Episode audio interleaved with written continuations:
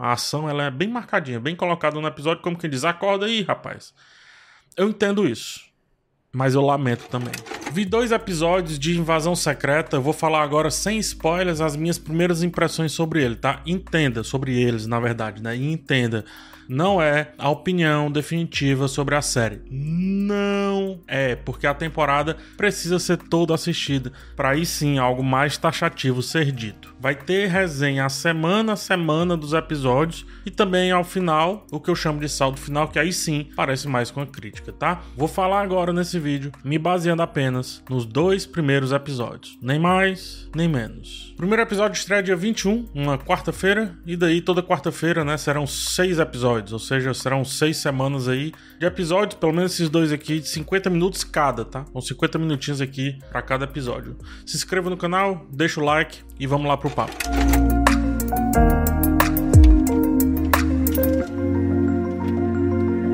Invasão Secreta, minissérie do universo cinematográfico da Marvel, MCU, né, aí pro Disney Plus, mais uma série, segue o Nick Fury descobrindo mais sobre como uma facção de Skrulls está agindo para mudar a ordem mundial. Para combater essa ameaça, Nick Fury se alia a antigos conhecidos, inclusive ali o Talos, que é um Skrull bonzinho que a gente viu lá em Capitã Marvel.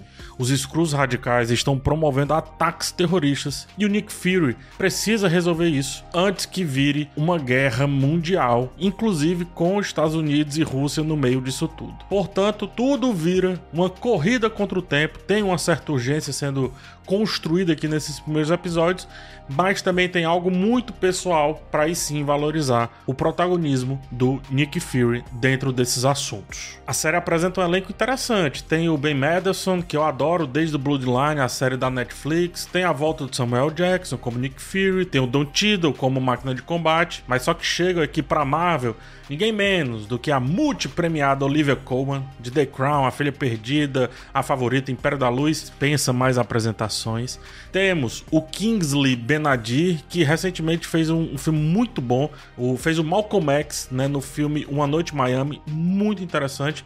E temos também a Emilia Clarke, a Daenerys lá de Game of Thrones. Eu gosto da direção dos dois primeiros episódios, gosto bastante. O showrunner e roteirista da série é o Kyle Bradstreet, que foi um dos responsáveis pela aclamada Mr. Robot, o que significa tanto assim esse estilo meio cinza, meio sóbrio, um suspense latente o tempo inteiro nos primeiros é, episódios, mais ainda nos primeiros minutos, né? Mais foco na direção. A direção é do Ali Selim. O Ali, ele costumeiramente dirige comerciais de TV e videoclips, mas também tem alguns episódios de séries em seu currículo. E olha só que séries são essas: conspiração, serial killers, espionagem, uma parada meio Tom Clancy assim, tudo nessa pegada do medo do desconhecido, né?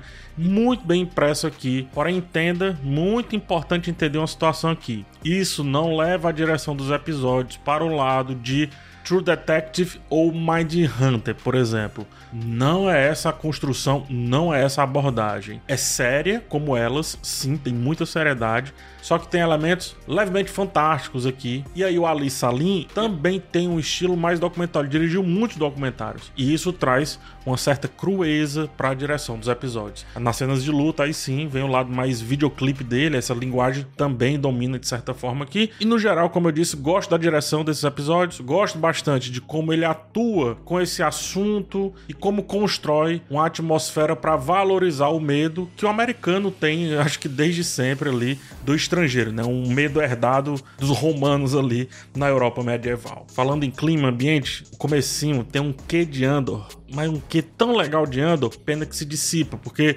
eles não conseguem ter a mesma perspicácia que Andor, principalmente ao falar de política. O segundo episódio, não. Esse daí já é mais direto. Lida com consequências, mas começa a construir o passado até que se chegue ao ponto do primeiro episódio. Parece mais com o clima que a série vai sustentar por mais tempo. O primeiro episódio é mais situacional, apresenta ali uma situação, meio que um problema a ser resolvido. A partir do segundo episódio, a grande história começa a ganhar escopo. Então, o segundo episódio vem para chamar a atenção e estabelecer aí sim os conflitos centrais, na né? espionagem, a ação e o entendimento não só do Nick Fury, mas é, com algumas ações dele e também dos Estados Unidos, e como isso acaba criando seus próprios vilões. Isso faz um paralelo interessantíssimo de como, por exemplo, a CIA e os Estados Unidos criam os próprios futuros antagonistas globais, né? Alimentam, largam e depois eles têm que lidar de alguma maneira com as consequências disso, né? Lidando ali com o revanchismo daqueles que eles mesmos inventaram. O interessante aqui, como é o universo fantástico, a, a presença dos super-heróis e os episódios começam a tocar nesse tema, super-heróis americanos, é bom que se diga, tornou o mundo um pouco mais polarizado. Ainda não entram de fato nesses assuntos, mas começa aqui um pouquinho a debater isso tá? Só que isso eu vou comentar mais nos vídeos semanais sobre a série.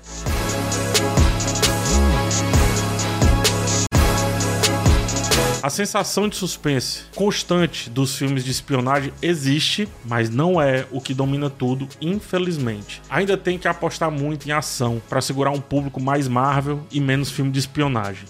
Poderia, por exemplo, desacelerar um pouco mais ficar naquela tensão sem precisar de lutinha, mas não é o que acontece. Não é a melhor construção de espionagem em si, apesar de ela existir. O que mais marca é a sensação do tudo pode e tudo pode a qualquer momento, o que causa aí sim uma boa aflição. Ao mesmo tempo, esse tudo pode, quando anexado ao elemento fantasia que existe nesse universo, acaba tirando um pouco o peso de alguns acontecimentos que parecem importantes. Não dá para saber, por exemplo, se alguns acontecimentos específicos são passageiros definitivos. Em termos estéticos, usar a Rússia como cenário faz bem para o clima da série porque já traz esse esquema naturalmente meio frio, meio de desconfiança sempre presente. As diferenças culturais são utilizadas, os preconceitos são utilizados, o clima de revanchismo é também utilizado e fica esse sentimento curioso da guerra não palpável, de uma ameaça mais sensorial, mais psicológica, de uma ameaça mais da desconfiança. Bom que se diga, tá? Esse lance do medo do outro ainda não é bem elaborado. Os quadrinhos ele nasce desse medo do outro, né? Pós 11 de setembro, né? Não nasce diretamente, mas nasce como talvez um dos grandes elementos aí desse receio do que está para além do nosso povo, da gente, da nação e etc e como tudo isso pode estar infiltrado no meio da gente e a gente nem sabe. A gente, quando eu falo eles, Estados Unidos, tá? É, a escolha narrativa é focar essa história, a invasão secreta, a partir de conflitos um pouco mais pessoais.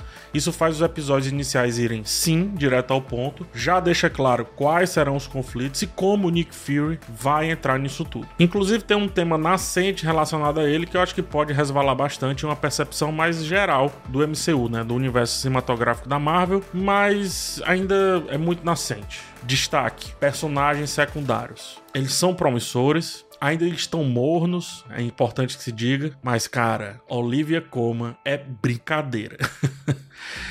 Ela, em poucas cenas, brilha demais. É muito magnética, muito magnética. A personagem dela poderia ser vivida apenas pela Olivia Colman? Não. Mas como ela atua com um certo deboche elegante, traz um, um frescor para tanta tensão reprimida que a série trabalha que é maravilhoso. Ela Parece que ilumina tudo. Eu gosto muito também do Ben Mendelsohn, muito, muito. Ele consegue imprimir muito bem, né? Desenhar muito bem. Esse personagem que sempre parece um vilão. Acho que a caricatura dele traz isso, né?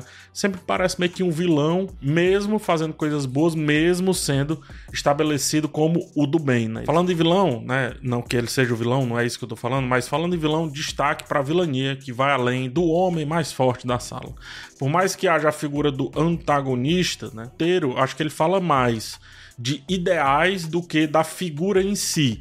É uma vilania mais estrutural e menos factual. Combina com essa sensação que eu falei anteriormente aí, esse clima todo que é criado, mas ainda tem muito factual porque a Marvel e a Disney precisam criar, né? Precisam marcar bem quem é o bom e quem é o mal, até para que as reviravoltas sejam sentidas por um público menos exigente, digamos assim. Mas guardadas as devidas proporções, o vilão dessa história é mais Barão Zemo e Killmonger e menos Thanos. Estou falando no sentido de ideia, não no sentido de execução. Há a figura, mas o ideal, o idealismo é maior do que a figura em si, é maior do que a imagem. Esse é o ponto. E isso pode levar o antagonismo dessa minissérie para vários lados, deixando tudo muito dúbio. Gosto disso também. Finalmente, tá? Os dois primeiros episódios são melhores do que as propostas das últimas séries do MCU, menos heroísmo e mais assunto. Esse é o resumo aqui que eu trago. Seria a headline, por exemplo, se eu fosse fazer uma notícia: menos heroísmo, mais assuntos. é, para um pouco com esse lance de vilão e mocinho e coloca tudo no mesmo balde. Por isso, lembra sim pouco mais o estilo da série Falcão e o Soldado Invernal, só que com menos necessidade da presença de heroísmo, né, de heróis factuais. E assim se valem mais do texto e da construção dos conflitos. Gosto da atmosfera formada, mas fico um adendo. Como seria bom se fosse um escopo mais fechadinho ainda, sem precisar tocar em assuntos ali do MCU. Como seria interessante valorizar mais a espionagem sem precisar apelar tanto para ação seria algo magistral. Como o Andor, por exemplo, fez no sentido um pouco mais político da coisa ali, olhando para Star Wars, né? Aqui, do ponto de vista do MCU, isso não consegue ser atingido, mas não é esse o público da Marvel, né? Querer calma, tranquilidade, uma certa lentidão, não é esse o público da Marvel, e eu entendo porque as escolhas de utilizar tanto. Enfim, vou fazer os vídeos semanais sobre a série, já disse. Peço novamente seu like, sua inscrição e te agradeço por ter chegado até o final. A gente se vê lá. Forte abraço e fui!